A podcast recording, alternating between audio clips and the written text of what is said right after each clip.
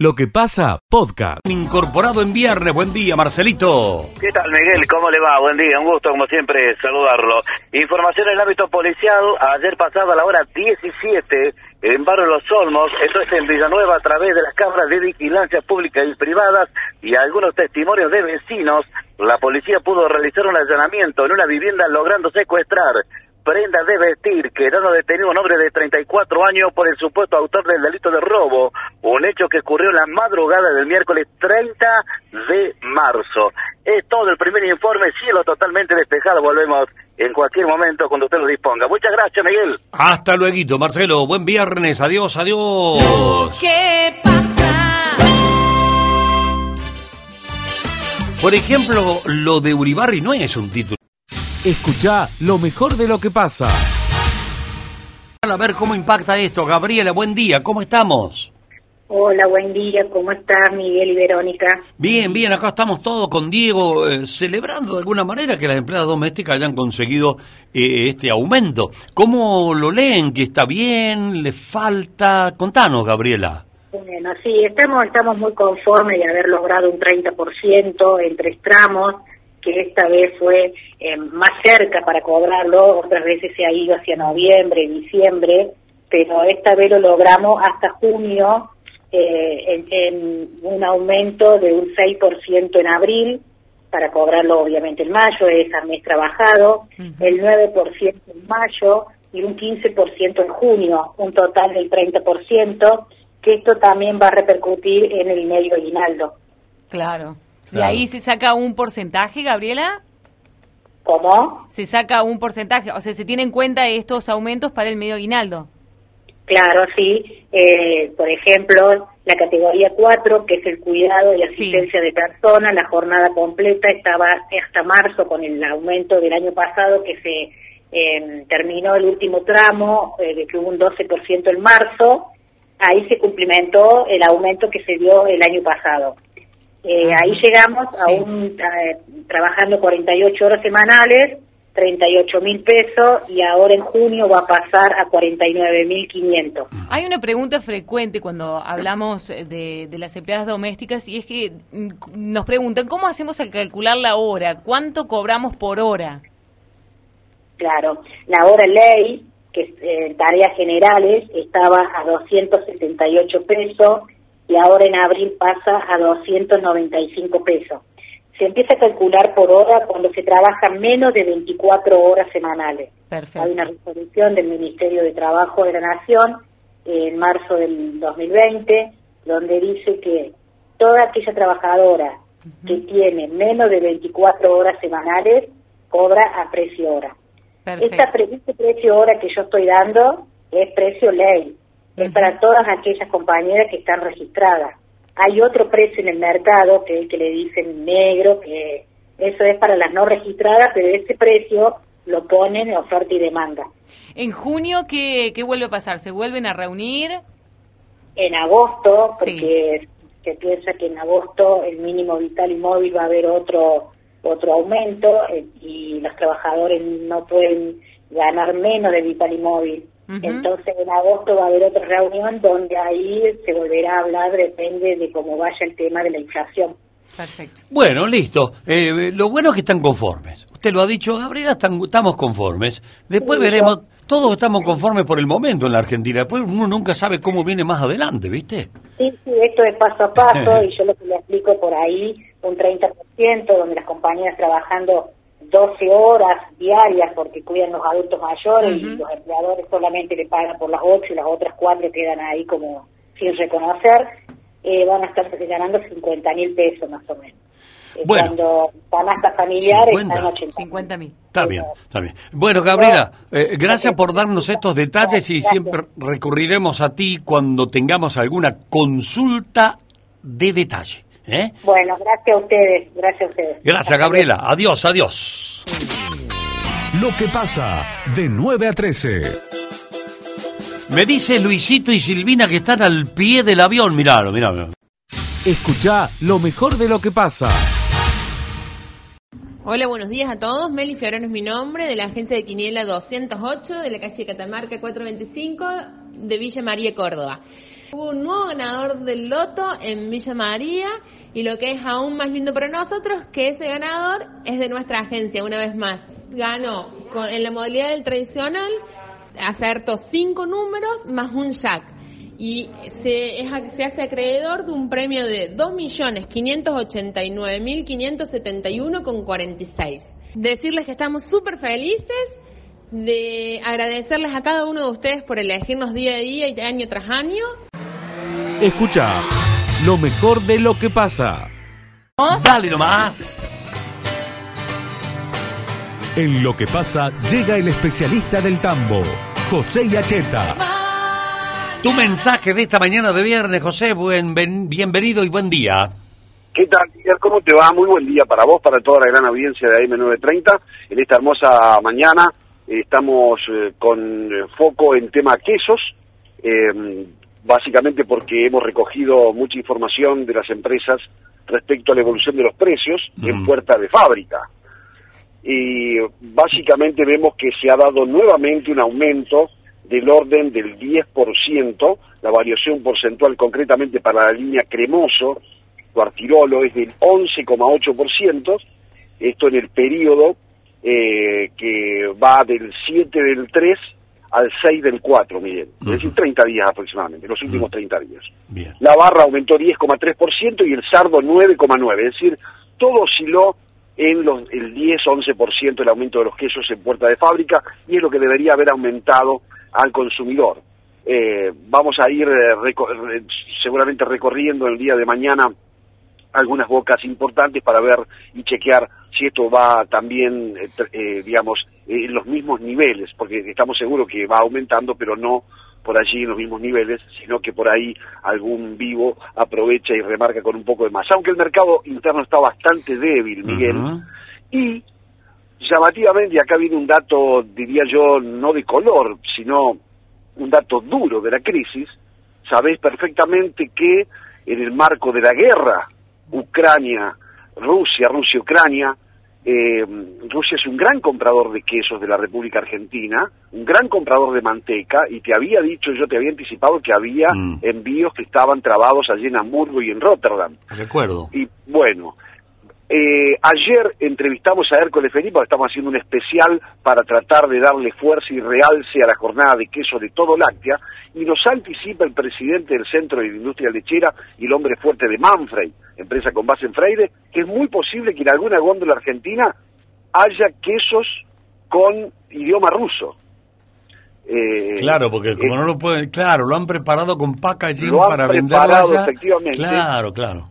Para el idioma cirílico, creo que es, el, el idioma ruso, Mm. y esto eh, de Cirilo, cirílico, es, así es concretamente, y esto entonces posiblemente tenga que retornar y la única posibilidad es que venga a su origen y por eso aparezcan letras con letras con este con todo lo que es su descripción en idioma ruso. Así que esto es así porque hay algunos quesos puntualmente semiduros, de empresa incluso de la zona, y manteca también, que eh, lamentablemente no se ha podido mercadear. Y lo que también nos contó Felipa es que no se po- por la guerra misma no se han hecho pagos de envíos anteriores que sí habían llegado a destino, ¿no? Así que también eso le genera un problema. Le recordamos a toda la audiencia que Rusia es el tercer destino en importancia de los lácteos de la República Argentina.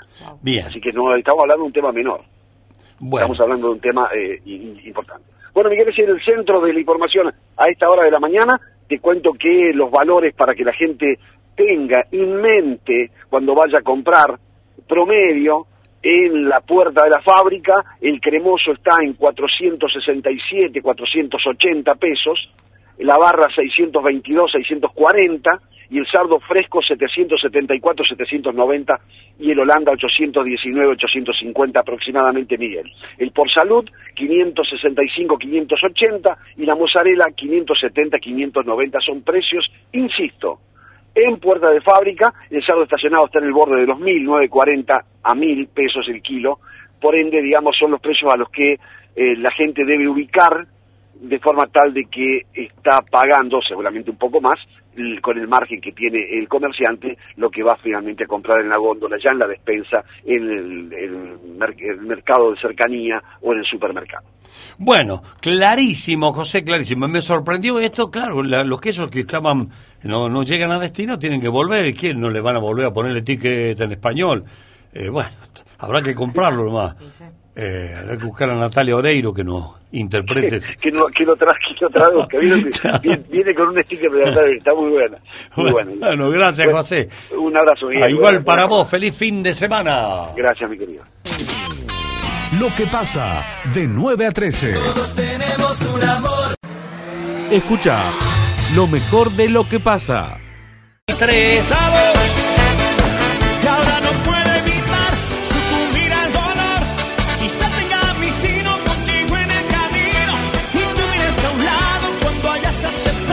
eh, vamos a hablar de la medicina ortomolecular eh, del doctor Becasés, uno de los pioneros. Un gusto de recibirte otra vez, Guillermo. Buen día, ¿cómo estamos? ¿Qué tal, Miguel? A ese equipo, buen día a toda la, la audiencia.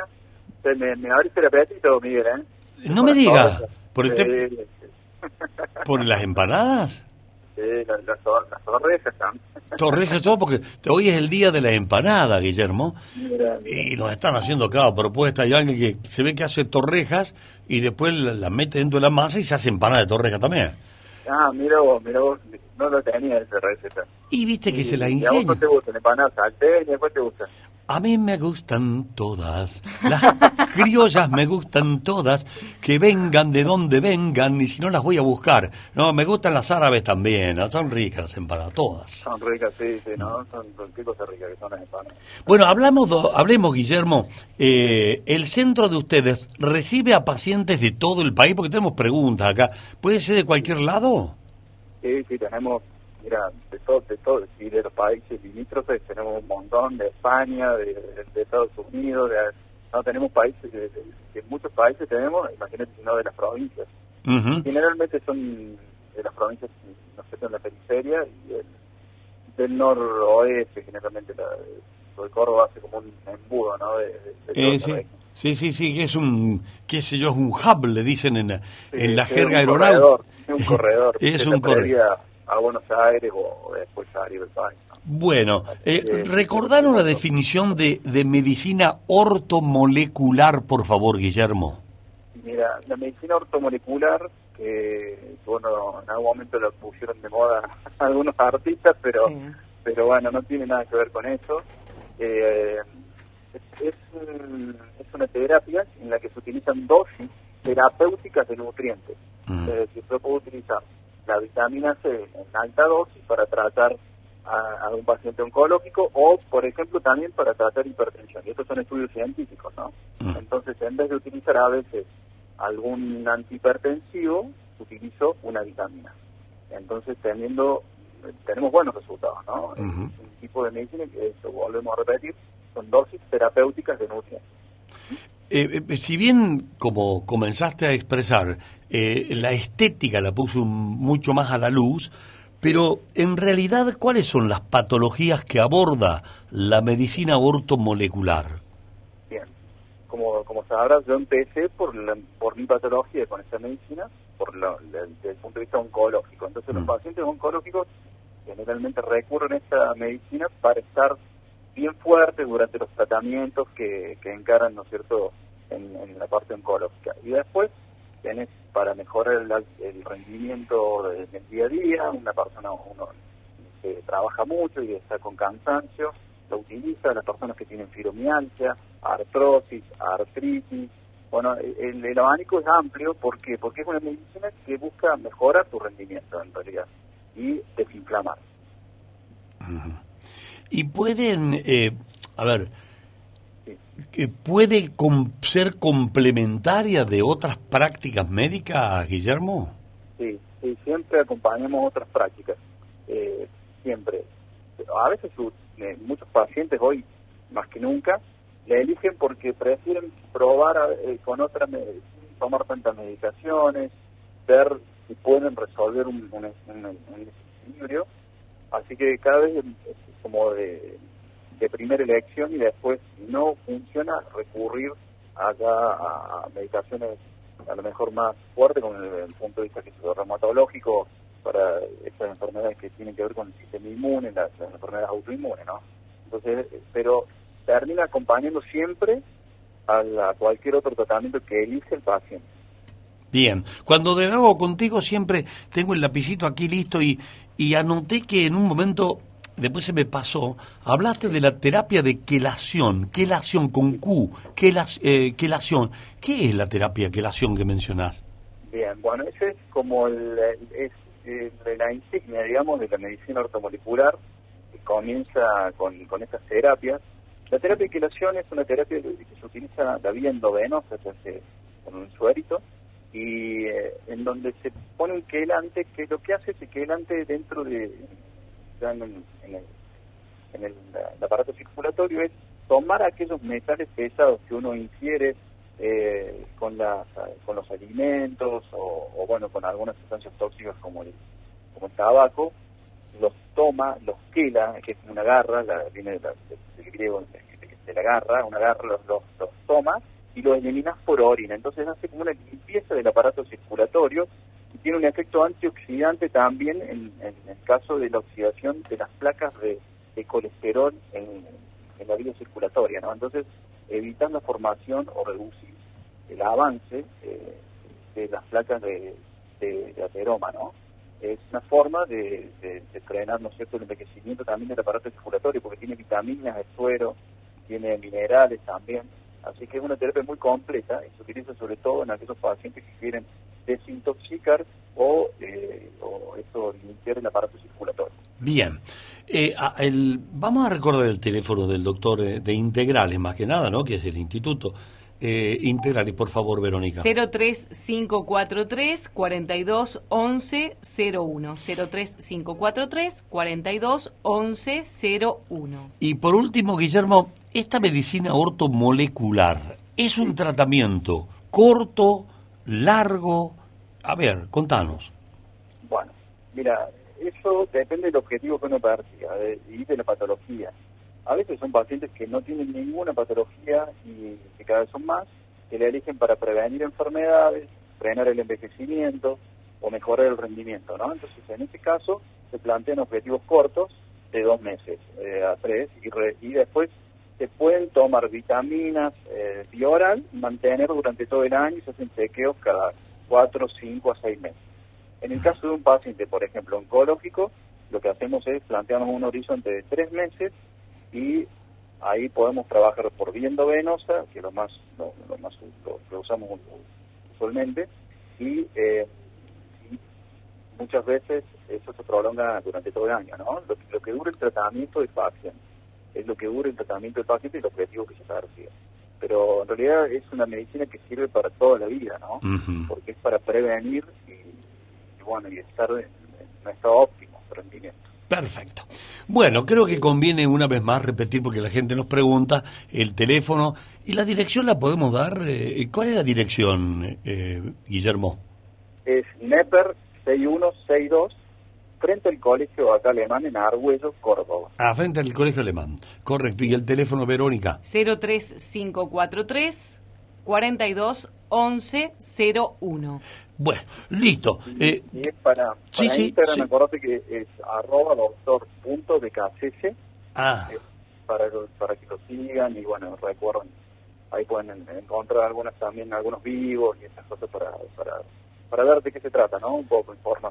Eh, arroba doctor Punto de KCC. BKCC, escrito así con dupia C. Todo se Todo Sí, BKCHALSE. Es complicado, pero va a aparecer, va a aparecer. no, porque alguien puede escribir, puede BKCC, suena con S, suena con C. Es con Sí, doble es C. Todo con, sí, doble C al principio y todo con C después. Correcto. Bueno, gracias Guillermo, que tengas un excelente viernes, mejor fin de semana. Igualmente para ustedes, para toda la audiencia, y disfruten de una buena empanada. ¿eh? Estamos en eso. Y vos también sugerí ahí a los amigos, a la familia, hoy es el día de la empanada, caramba. Con, Hay que, un buen vino, ¿no? Con un buen vino. con un buen tintito, sí. Hay que honrarla. Gracias Guillermo, adiós, adiós. Buen fin de semana. Lo que pasa de 9 a 13. Escucha lo mejor de lo que pasa. Arranca hoy la agenda que se va a llevar adelante en nuestra ciudad de Villa María y hasta el lunes, eh, donde desde hoy hasta el domingo además van a estar abiertas las posibilidades de participar y sumarse a las propuestas teatrales eh, que va a haber de los distintos grupos eh, institucionales, grupos independientes, grupos articulados en las industrias culturales. La verdad es que es realmente muy rico, ustedes van a poder apreciar el programa que tenemos. Y decirles que cuando hablamos de los contextos, hablamos de los contextos que como universidad formamos parte también, que tienen que ver algunos con la formación, otros con la producción del contenido teatral y también para que las personas puedan disfrutar de lo que se hace, de lo muy lindo que hay en la ciudad. Nuestra ciudad es señera en el espacio este, de la producción teatral, en la acción teatral y se respira en la calle, se respira en nuestra ciudad. Escucha lo mejor de lo que pasa. Mira, eh, la protesta básicamente es porque no está homologada la carrera, entonces vamos a cursar y no vamos a tener posibilidad de tener la matrícula. Nosotros vamos a hacer una protesta esta tarde a las 16 horas ahí en el frente del colegio. Escucha lo mejor de lo que pasa.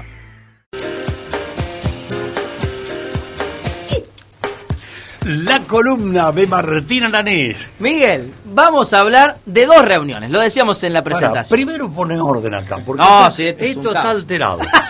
Sí, sí, pone orden, por favor. Bueno, vamos de vuelta. Dale. Vamos a hablar de dos reuniones, Miguel. Una nacional, otra local, como decíamos hace un ratito nada más. Sorpresiva, esa fue la calificación que le puso, por ejemplo, el portal Infobae al encuentro entre Schiaretti, Urtubey, Morales, Monzó, Frigerio, Randazo, Camaño, para Ángel Rosas, Pablo Hapkin, intendente de Rosario. Bueno, este variopinto espacio político que se está gestando tuvo su primer encuentro en San Isidro, en la provincia de Buenos Aires, en la casa del ex gobernador de Salta, Juan Manuel Urtubey. La verdad que no sabía que tenía una casa allí Ey, en tiene- San Isidro. Tiene otras también. Y debe tener otra, claro. Urtubey tiene mucho dinero, es un, es un dirigente O no, que no tiene sé, mucho no, dinero, no, de su historia Que familiar. tiene y demás. casa, sí, pero Claro. no sé si tiene dinero, no sé. Exactamente. Bueno, lo cierto es que en- encontró ese asado que hizo el propio Urtubey a distintos actores de la política nacional que se referencian en distintos espacios políticos, ¿no? Porque lo tenemos a Randazzo que quedó allí en el limbo luego de su pelea con el kirchnerismo. Lo tenemos Schiaretti que está claramente enfrentado al gobierno nacional. Lo tenemos a Morales que tiene buen vínculo, por ejemplo, con Massa también. Lo tenemos a Monzó, que sería el jefe de campaña de la Reta. Sí. El propio Frigerio, que quiere ser candidato a Sí. gobernador de Entre Ríos. ¿Bonzó es un peronista del PRO? Es un peronista del PRO, Monzó. Sí, claro, exactamente. Sí sí. es un peronista del PRO. Lo tenemos a Camaño allí dando vueltas que no se termina de definir para qué lado va. La Grace. Claro, el socialista Pablo Hapkin también. Es decir, tenemos del PRO, socialistas, peronistas, todos más de centro, centro y derecha, va, más de derecha que de centro, pero están creando este espacio nuevo político. A ver, ¿va a prosperar de cara al futuro, de cara al 2023? Se dejó trascender que fue simplemente una reunión para charlar de lo que está pasando en el país, del trabajo en la legislatura y en el Congreso Sí, Nacional. retórica que- Claro, pero no son casuales estas reuniones, más allá de eh, ese objetivo de mejorar tal vez la comunicación para la, la gestión allí dentro del Congreso Nacional, sino que se está intentando conformar un espacio que salga de la grieta. Este es un poco el objetivo. ¿Una antigrieta? Una antigrieta. Bueno, por fin. Que no sea ni el macrismo, Bueno. ni el kirchnerismo, ni los polos, digamos, de, de, de esta grieta, No, alguien sino algo más en el medio, ni para un lado ni para el otro. Bueno, laburar para encontrar un, un rumbo, un Claro, camino pero diferente. esta experiencia, Miguel, Sí. que no fue ni chicha ni limonada, el peronismo federal tenía esta idea. Allí estaba Lavagna, estaba el propio Massa, estaba Urtubey, y se terminó desarmando porque no Sí, pero encontró pa- Massa plafón. Lo, lo tentaron por otro lado y se fue. Viste que Massa tiene problemas. Agarra y, y se va. Bueno, claro, no, no terminó de concretarse ese espacio cuando eran todos dirigentes que venían del peronismo. En este caso, estamos hablando de dirigentes que vienen de distintos espacios políticos y es muy difícil, me parece, que puedan eh, concentrarse en una propuesta alternativa al kirchnerismo o al macrismo. Yo leo más esta reunión, Miguel, como mensajes hacia el interior de cada una de las coaliciones. Por ejemplo, lo tenemos a Monzó, a Frigerio y a Morales. Me parece que es un mensaje más a Juntos por el Cambio.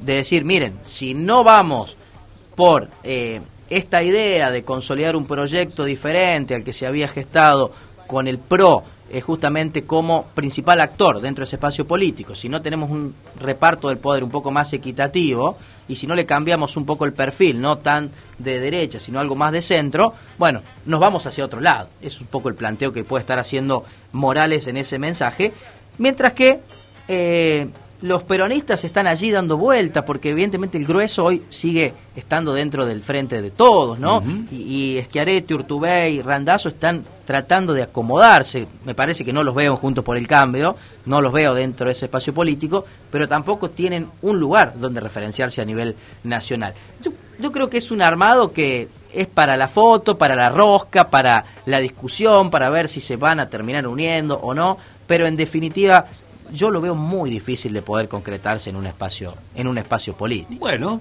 yo por lo menos veo bien de que alguien intente eh, romper la grieta. Y si no romper, mostrar una opción que no sea grieta, que no sea A o B, por lo menos. ¿Y por qué no podemos confiar en Claro. que diferentes eh, pensamientos puedan juntarse en una especial circunstancia del país y hacer algo nuevo? Bueno, mirá el, el Tengo frente fe, de yo todos. tengo fe, eso es de la época de Sí. Palito Ortega, ¿qué quieren que le diga? Bueno, lo que pasa es que este grupo, ah, no sé, lo, lo único que los une es el anti-kirchnerismo, por así decirlo. No tienen otra cosa eh, Pero para hablar en común. pero no sabés, Entonces es la- muy difícil que Pero- puedan saltar eh, justamente la grieta. Pero por ahí lo construyen, Verónica, en una se construyen algo diferente. Lo que pasa es que si vos te remontás a la historia del país, Miguel, las Mm. alianzas de partidos, partido, partido, partido, partido, partido, partido, siempre fracasaron.